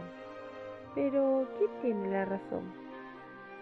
La razón es una virtud que la posee quien no cree tenerla, porque si cree lo contrario, ya no la tiene porque nadie tiene toda la razón. Todos tienen algo de la razón. Con tal de que se hable, medianamente razonablemente. en las discusiones, nadie tiene toda la razón en exclusividad, porque nadie puede conocer la verdad completa bajo todos los aspectos de todas las cosas, o mejor, de ninguna cosa, solo uno el que conoce todo. Y es la verdad, tiene toda la razón. Y justamente el que tiene toda la razón nos permite a los demás tener nuestra pequeña y parcial razón. Lo importante es respetar la parte de razón que tiene el otro, sin reticencias, con sinceridad. Hay que reconocer que el otro puede ver aspectos que yo no veo, porque las cosas y los problemas tienen diversos ángulos y yo desde mi perspectiva no puedo ver todos los ángulos. Nadie tiene toda la razón. Todos tenemos normalmente algo de la razón. Más o menos, pero algo. El que concede y comprende la razón que tiene el otro está aumentando su grado de razón. El que se cierra en su única razón empequeñece su razón, se limita, tiene menos razón. A la hora de dialogar es necesario usar el diálogo comprensivo. El diálogo comprensivo es el de aquellos que tratan de comprender la posición contraria, no desde su propia perspectiva, sino desde lo contrario. Las cosas desde la perspectiva del otro se verán de distinta manera y se verá otro ángulo que no se veía. Los fanáticos de alguna ideología determinada solo ven una perspectiva sin querer ver la, ver la otra distinta.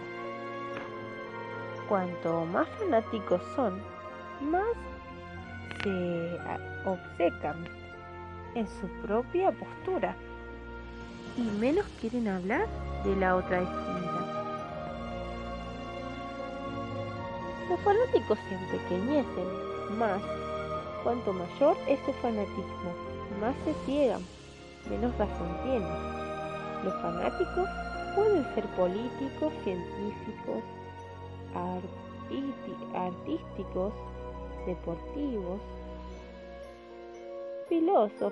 filosóficos, religiosos, nacionalistas, racistas, sociales, personales. Los fanatismos son una clase de ceguera del espíritu y la única manera de crecer como persona y vivir más intensamente es crecer en amplitud de conciencia y comprensión del mundo. La gente disfruta de vivir con etiquetas y en muchos casos la defienden con posturas ciegamente fanáticas.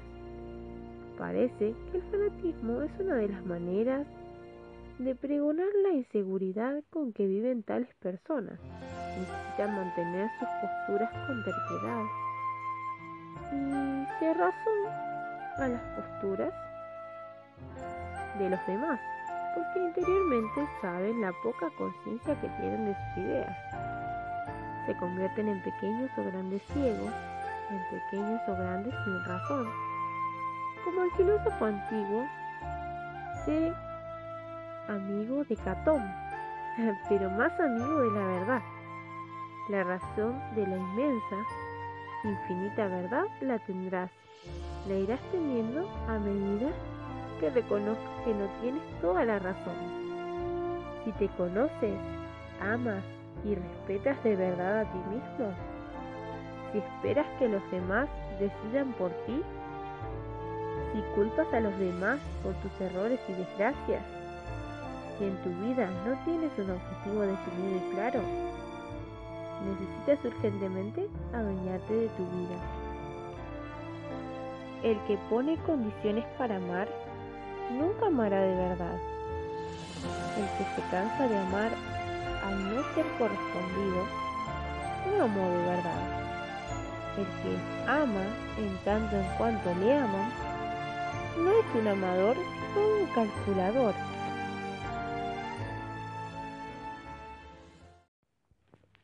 qué inmaduro eres. Síntomas de madurez e inmadurez. Es frecuente oír esta frase, cuando se quiere acusar a alguien de ligero o falta de personalidad. las frutas están maduras cuando están en su sazón. Los animales están maduros cuando dan sus frutos. Los hijos. La persona humana está madura psicológicamente cuando los frutos propios de su naturaleza específica están acordes, conocimiento y amor. La persona tiene madurez física cuando es capaz de dar sus frutos físicos, los hijos. Pero la madurez de, de tu personalidad solo se desarrollará cuando crezcas en conocimiento y amor. Crecer en conocimiento y amor no es aumentar solo los conocimientos de las cosas y las ciencias más importantes. Es crecer en el conocimiento de ti mismo, de tu lugar en el mundo, del sentido de tu vida, de tu relación con los demás, del sentido de tu trabajo, del sentido de tu destino, del sentido del por qué y para qué y cómo. ¿Quieres saber cuáles son algunos de los síntomas de personalidad madura e inmadura? Las personas maduras son distintas de la gente común, pero no se esfuerzan en parecer distintas, ni temen que las tachen de distintas. Simplemente lo son. ¿Y lo son por qué? Disfrutan de todo lo sencillo, bello y positivo que tiene la vida. No pierden el tiempo con lamentos y quejas contra los demás o los acontecimientos.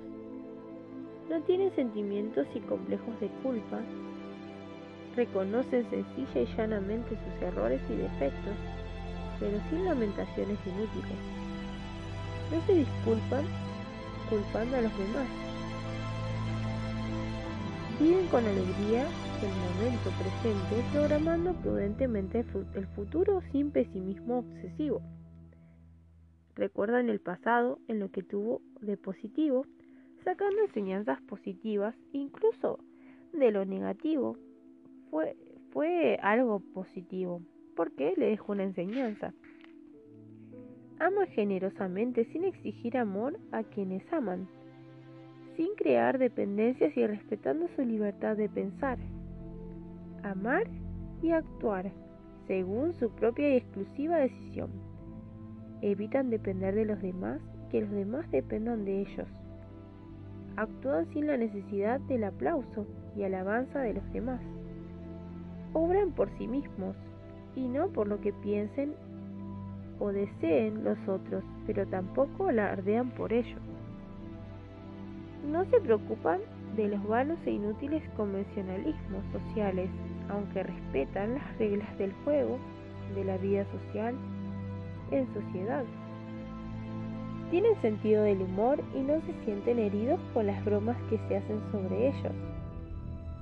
No adoptan actitudes excesivamente dramáticas ni toman la vida demasiado en serio. Se aceptan a sí mismos con serena comprensión. Aceptan y, comprenden los errores ajenos con naturalidad y sin sentido de superioridad. No se esfuerzan en, aparentar lo que no son, ni física ni moralmente. No usan máscaras ni caretas. No se disculpan de sus defectos con la manoseada frase, es que yo soy así. Aman la espontaneidad y sencillez y gozan profundamente de todos los encantos de la naturaleza. Son dueños de sus sentimientos y no son denominados ni dominados por cualquier emoción del momento. Ante los contratiempos y adversidades, mantienen la serenidad sin adoptar posturas de mártires. No juzgan a la gente superficialmente por su aspecto exterior o por la clase de su casa o automóvil que tienen creen en sí mismos, en sus poderes internos, para resolver sus problemas psíquicos y físicos, sin engreimiento vano ni aislamiento egoísta y orgulloso. Se aman rectamente y de verdad a sí mismos sin miedo a ser tachados de egoístas. Por eso cuidan con esmero su salud física y mental. Son amantes de la verdad, nunca dicen mentiras, pero saben que a veces hay que, hay que callar la verdad por respeto a sí mismos o a otros. No dan consejos imponiendo lo que deben hacer los demás, simplemente exponen su parecer. No se meten en habladurías, chismes y críticas, ni propagan informaciones tendenciosas o maliciosas. Su conversación es siempre de tono positivo, rehuyendo los comentarios negativos y destructivos. Son personas prácticas, no solo críticos y teóricos.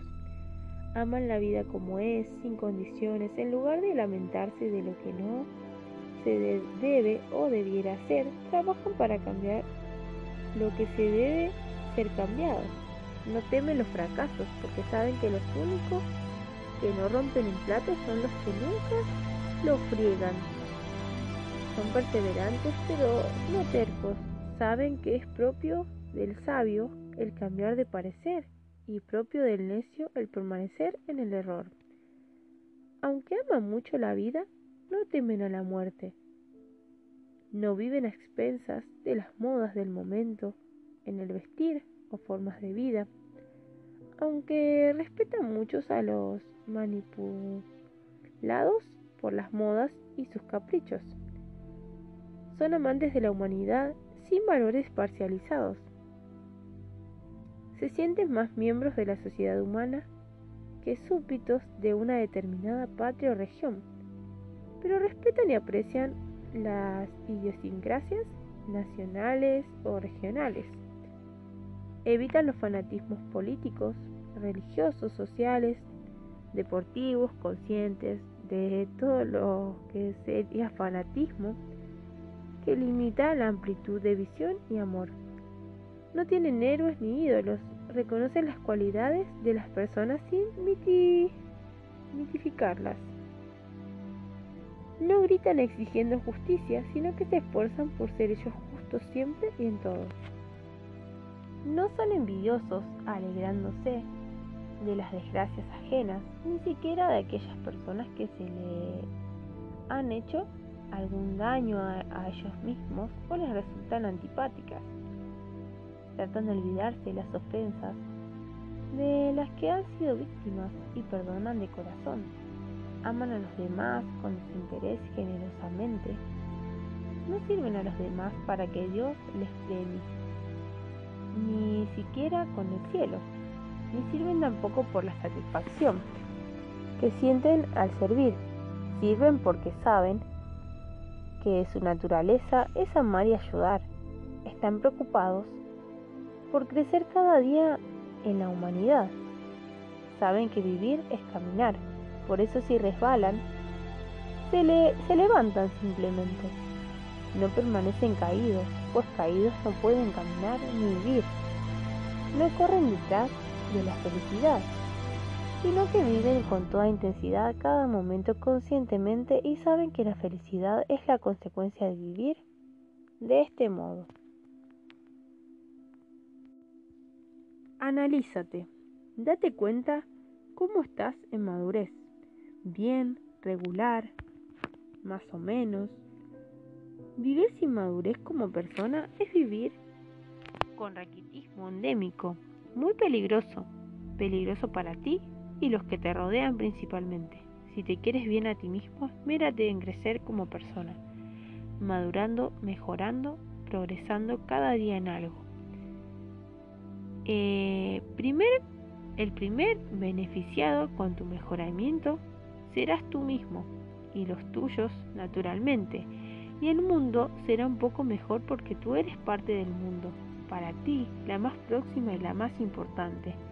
La falta de madurez suele ser la causa de tantos errores y desórdenes en nuestra vida.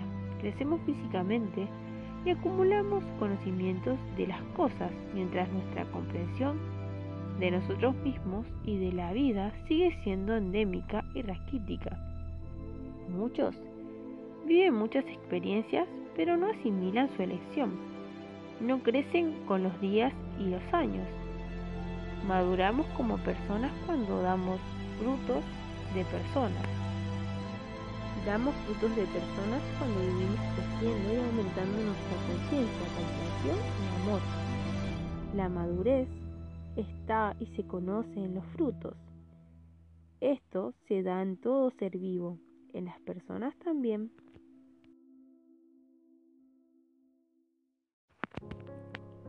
Vivir con paz, estar en paz, trabajar por la paz. Se habla de la paz mundial, se reza para obtener la paz. Los políticos dicen buscar y pretender la paz. Se invoca la paz en los discursos y reuniones porque la paz como el amor son útiles y excelentes tarjetas de presentación. Cae bien hablar de, paz y desear la paz, pero ¿cuántos en realidad trabajan por la paz? Solo los que cada momento del día tratan de vivir en paz consigo mismos y con los demás. Solo así se hace algo efectivo por la paz. Es una absurda paradoja hablar y hasta rezar por la paz, mientras que el que habla o reza odia, envidia y vive en desarmonía consigo mismo y con los demás. La paz, ante todo, es armonía. Armonía consigo mismo, armonía con los demás, armonía con la naturaleza. Armonía con Dios, unir, no desunir, construir, no destruir amar, no odiar, acercarse, no alejarse, comprender, no cerrar la mente, ordenar, no desordenar, perdonar, no ofender, oír, no desoír, ayudar, no obstaculizar, decir la verdad, no engañar.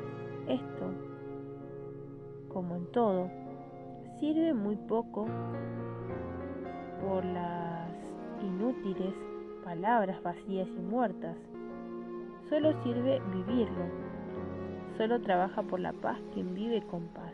Quien la predica, pero no la vive, trabaja más contra la paz que a favor de ella. Porque acrecienta la confusión. Vivir con paz es igual a vivir con armonía y orden interior. Y no hay armonía y orden interior cuando hay rencor, envidia, incomprensión, murmuración, malas interpretaciones, ambiciones injustas, avaricia, mentira, orgullo despreciativo, despectivo, egoísmo, calculador. Ahora, ¿puedes decir que tú amas? ¿Quieres de la paz? Porque suele ocurrir muchas veces Queremos ciertos fines, pero no ponemos los medios, o peor todavía, ponemos los medios para el fin contrario. Si no fuera porque el asunto es muy serio y trágico, haría reír al ver a los jefes y políticos de las grandes naciones hablar de la paz al mismo tiempo que compiten desafortunadamente por ver quién tiene más y mayores armas de muerte, más sofisticadas y más potentes. Yo pienso que a veces si ellos crearan y, cree, y si ellos creyeran que todos los que presenciamos esa hipocresía como espectáculo somos oligofrénicos, un caso semejante suele ocurrir entre los políticos de diversos partidos en las naciones cuando se habla de la paz y el bienestar del país, creándose ellos una guerra internas contra partidos y aún dentro de los mismos partidos políticos. Quizás queremos que haya paz en el mundo, en nuestro país, en nuestra casa, en nuestra vida, pero mientras no pongamos paz en nuestro mundo, en nuestro verdadero, mundo personal e interno, haremos muy poco por la paz, quizás nada. A pesar de nuestras palabras y discursos, reuniones y conferencias, la paz sigue siendo la gran ausente. No son solo los cañones los que ahuyentan la paz, las palabras son palabras, la vida es la vida. Y la paz es para vivirla, no para hablarla. No caigamos en el absurdo. sería uno de tantos absurdos. ¿Eres congruente o incongruente? ¿Eres lógico o absurdo? No te mientas a ti mismo. Tú puedes trabajar por la paz poniendo paz en ti. La paz del mundo es una obra para todos y de todos. También de ti. Empieza ahora. Sería un error pensar que habrá paz cuando se callen las bombas, los cañones y las armas. Las armas hablan porque no hay paz en los corazones. No hay paz en los corazones porque están invadidos de orgullo, ambición, odio, desintegrador. Cuantos más ricos y poderosos son los países, más armas producen y compran. Y más vacío se produce de humanismo y fraternidad humana. Si de verdad quieres la paz en el mundo, pon paz en tu, en tu interior, en tu vida. Tu vida en paz será un pequeño o grande discurso por la paz. El mejor, el más elocuente. Empieza con tu discurso por la paz de hoy mismo.